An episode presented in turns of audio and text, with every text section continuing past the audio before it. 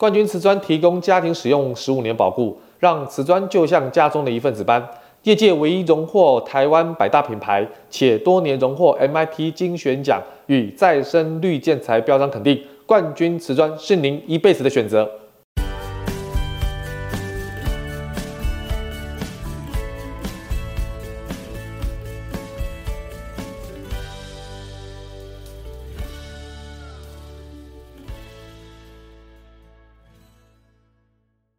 欢迎收听你家我家，我是 Jordan。今天你家我家的 Podcast 要提到一个，最近进入了夏天了哈。那今年的装潢市场呢，我觉得跟房地产也有相关。啊，最近我们的粉丝团有很多粉丝提到一个小细节的问题，就是装潢看起来哈，结束的时候新家装潢结束那一刹那，去新家看的第一眼的时候，觉得新家非常的漂亮。也非常符合自己想要装潢的一些内容跟风格，可是真正住进去之后呢，才了解到体验的细节的部分，就装潢细节的部分才能体验出来。所以今天 Jordan 要跟大家提的就是家里的装潢哈，是否可以做的呃住的久，住的舒服啊，很舒适哈。那当然，装潢的品质会很重要。那装潢的品质就是来自于装潢的细节，好，那装潢的细节也是考验设计师的一种功力跟专业，哈，所以为什么我们需要设计师，就是从细节当中去体验跟体察这样的一个呃做工，这样的一个设计到底有没有符合当初我们跟设计师讨论的一个聚焦的结果。所以呢，今天 Jordan 要特别提到一些细节的部分，啊，首先第一个呢，我们要了解到装潢的细节就是。水管的部分，水管哈，我说为什么水管是第一个细节呢？其实我们很多装潢的时候哈，都会跟结束的时候跟设计师会去啊检验说这个装潢的品质到底有没有符合啊本身当初在规划的标准。那这个不是一个形式哦，不是看美不美观哦，漂不漂亮啊哦。其实真正的细节呢，如果在这个部分你才去做验查验的动作哈。那我觉得就完了，因为如果水管发生问题了，或者水管已经堵住了哈，那那就是要拆掉重拆。那你很多人很多装潢的业主说，怎么可能一开始就会堵住？非常有可能，因为你的水管如果是有重新配置，而这个管线的角度不对的话，哈，很容易居住不到半年就会堵住了。而且呢，在检查水管有没有堵住呢？基本上现在的工法有一些改变哈，什么改变？就是目前的水管哈，你是走天，就是天花板，还是走地地板？我觉得啊、这个问题很多业主都会比较蛮纠结的，因为早期在二三十年前的话，不管是水管还是走电啊电线，大部分都是走地板。可是这十几年来发生一个问题，就是说，如果这个水管有漏水的状况之下的话，很麻烦的是，如果你在地板的话，你这个水管的漏水会流到流到楼下的住户。那这个时候你要找这个漏水点哦，非常的复杂，因为这不是你家单单的事情呢，还牵扯到别家的事情，你还要别家同意，你而且你还要别家的赔偿，自己要花钱修理自己家的水管，还要赔偿别人家的装潢的一些内容，非常划不来。所以现在比较合适的做法就是一样。我们的电线呢还是走地板，但是我们的水管是走天花板。这个坏处是什么？先讲坏处，坏处就是成本一定会比电线跟水管走地板来的贵。但是好处是什么？好处是漏水的时候，你第一时间就会发现，而且是在自家发现，你自家处理就好，发现的早，处理的快，自然漏的面积跟范围就会缩小，会减少很多的损失啊。哦，所以。如果是水管的质量，就是品质你没有做到到位的时候，你就会产生刚才 Jordan 所提到的问题。所以我们建议啊，装潢的业主哈，呃，在水管的部分要特别下下功夫，在施工前的时候哈，特别提醒设计师来检查水管是不是畅通。这个部分我觉得如果有必要的话，我去现场看一下啊，现场看一下好，就水管有没有畅通。那如果说你今天的水管还是走地板，那我觉得你要去检查跟楼上的邻居的水管有没有堵塞，就是你的水管的楼上跟楼下都互通的话，哦，要先沟通好邻居这个部分。如果楼上的水管是畅通的，那就不会有后期要拆除啦，或者是管道水管的管道要重新铺设的问题哈。虽然去跟邻居沟通好像有点麻烦，但是你总比漏水之后再去麻烦的事情会来的比较方便哈，比较方便。好，所以这个部分的话哈，啊，要跟提醒大家细节的第一个部分。第二个部分呢，就是。水管除了建议走天花板之外呢，在这个水管的包覆的部分哈，尤其最近的新建案的大楼哈，它对于防噪这件事情，它没有很用心。有的大楼在施工的部分，防噪的部分没有很用心。防噪不是指门跟门之间、墙与墙之间的隔音，而是水管之间的隔音。哇，有人想说，有有有这么夸张吗？我跟各位装潢的业主分享哦。真的就这么夸张？水管哈，如果它这个防噪，或是水管这个水流量的角度如果没有非常顺畅的话，它所发出来的噪音可以让比较敏感的业主在晚上的时间要就寝的时间完全睡不着觉。我们就有活生生的例子发生在我们之前所没合的所有的案件上，已经在装潢的过程当中就发生这样的问题，就事先已经做了一个。包覆的动作了，就隔音棉的包覆水管的动作，没想到已经装潢好了，结果屋主女主人住进去之后，隔壁邻居这个呃洗这个使用这个淋浴间的时间呢，大概都晚上的十一点到十二点，而且一洗都洗一个小时，造成这个女主人的噪音啊，女主人听到这个噪音呢，完全睡不着觉，而且真的发生了神经衰弱的事情。这是活生生的例子啊，活生生的例子啊，所以在水管当当中，尤其台湾这种这种环境哈，大家都密度很高，所以在水管比较敏感程度，尤其对于水管的水流量的噪音会有敏感度的这些装潢的业主哈，一定要特别提醒包覆这个所谓的隔音棉哈或隔音的材质哈。那我觉得这个部分的话。对于这个细节的部分，要特别特别的考量，尤其你对声音非常敏感的部分的业主哈。那么第三个哈的细节哈，要提醒大家哈，我们现在的人基本上一定离不开三 C 的产品，所以插座的数量哦跟位置这两者都要非常的准备齐全，而且细节一定要非常到位。先讲数量哈。这个插座的问题已经讲了非常多遍，但是每次很多人都忽略这个问题，因为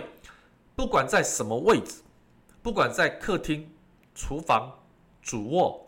任何一个空间的插座，特别理解就是在正常数量的插座，一定要预备一到两个插座来做预备的动作，因为你不知道将来会有什么新的电器用品出现。我举个例。在十年前，大家基本上没有人在使用扫地机器人这样的一个清洁用品。但是这五年当中，扫地机器人包含扫拖机器人，在很多新的家庭来讲，已经是一种标准配备。所以这个插座，如果当初在还没有有扫地机器人之后，你没有预留这个插座，尤其在靠近电视柜或者是其他的比较。离地面近的地方留有插座的话，那这个很麻烦了。那你这个扫地机器人的主机你要摆在哪里？那它怎么充电？好，所以将来会不会有其他的电器呢？我认为一定会有啊，尤其现在很多智慧家庭的产生哈，未来可能有对于一些智慧家庭的一些 sensor 哈，一些装置会出现，这个时候都需要用到电。如果没有插座哈，用延长线，第一个很不美观，第二个。绊倒了很危险啊！绊倒很危险！当然还有用电量能不能超出它的负荷，也是一个危险哈。所以插座的部分在空间来讲，一定要多预备。那么第二个就是说这个位置哈，这个位置要对啊，位置要对啊。为什么位置要对啊？有很多人其实他的插座数量是够，但是他利用率却很低。为什么？因为他位置选错了。比如说他可能被家具遮挡比如说沙发墙，沙发太高了，结果你在墙面上是有插座，可是沙发挡住了，哦，或者是你没有按照原来的使用习惯来预留插座，就导致了插座的位置不对，所以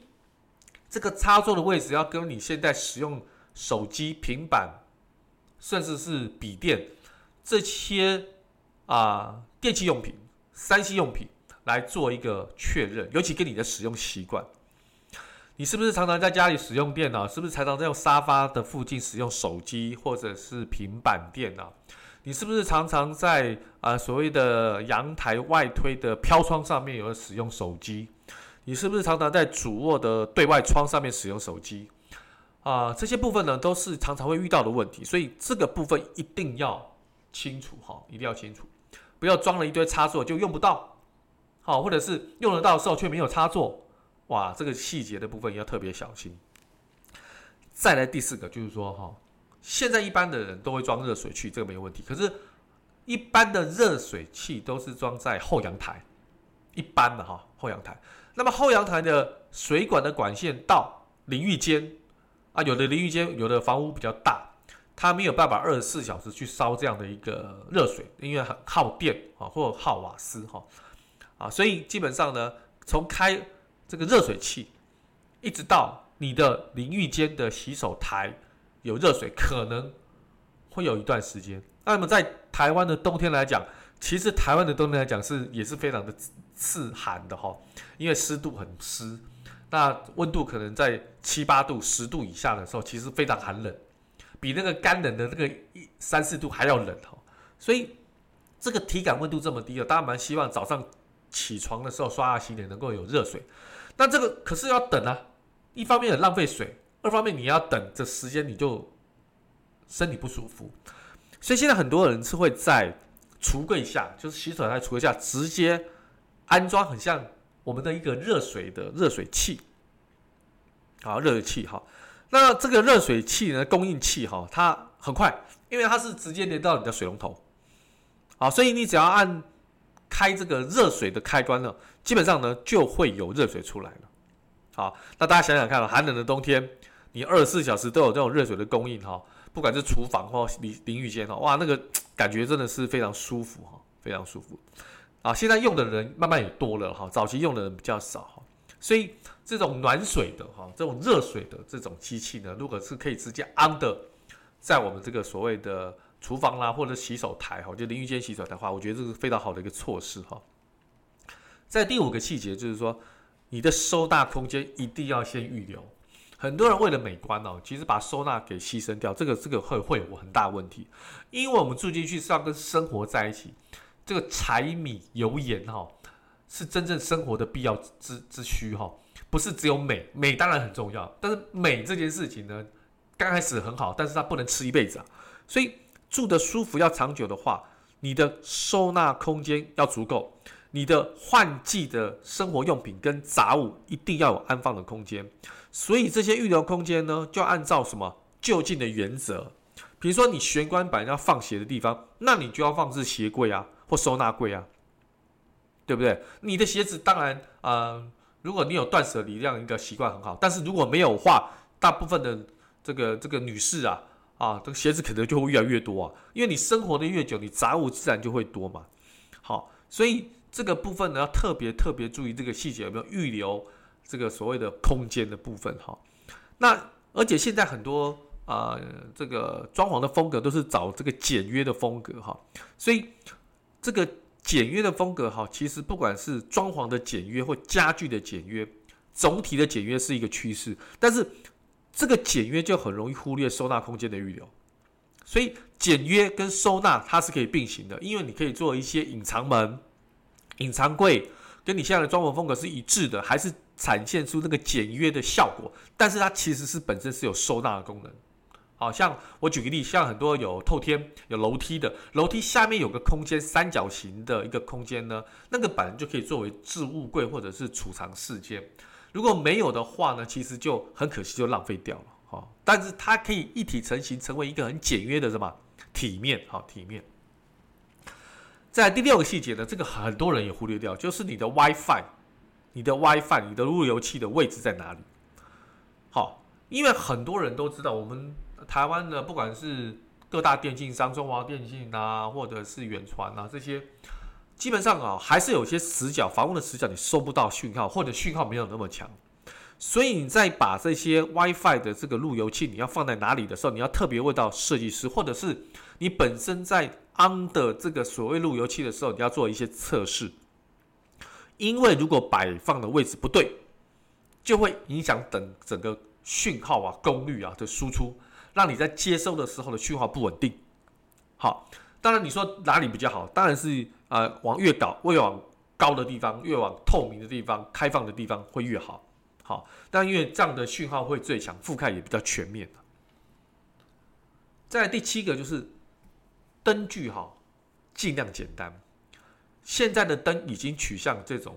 砍灯或者是间接式的灯，哈，那不是那种大的灯具，哈，很漂亮的古典的那种法式的、那种欧式的那种大灯吊灯，哈，这个我觉得如果家里是非常豪豪气的，当然没有问题。但是大部分百分之五十跟六十的屋型都不是，所以复杂的灯具，第一个清洁跟保养就非常复杂吧。而且你不清洁保养的话，灰尘卡在上面，对你的人体的健康也不是很好。打扫麻烦，卫生维持麻烦，都麻烦，健康也麻烦，好，维修也麻烦，好。所以呢，基本上呢，灯的主要作用就是照明嘛，所以省电，照明的灯光的柔和度，配合的白天跟晚上，以及移动性，我觉得很重要。最重要的是清洁保养非常方便。好，我想这些细节呢，就是跟大家分享啊、看起来就是平常会忽略，但实际上你在生活在应用上的时候，你就会发觉好麻烦，怎么会这样子？尤其在清洗灯具的时候，假设你的家的灯具很豪华，是水晶灯，哇，刚开始进去很漂亮，但是在清洁的时候非常辛苦，而且不小心会把水晶的里面的水晶球给打破掉，这些都是一个很麻烦的事情哈。所以要是跟你的生活形态跟生活习惯很重要，千万不要为了漂亮而牺牲了原本长长久久的所谓装潢的一些细节。好了，今天我的分享就到这边了，那我们下期再见喽。OK，拜拜。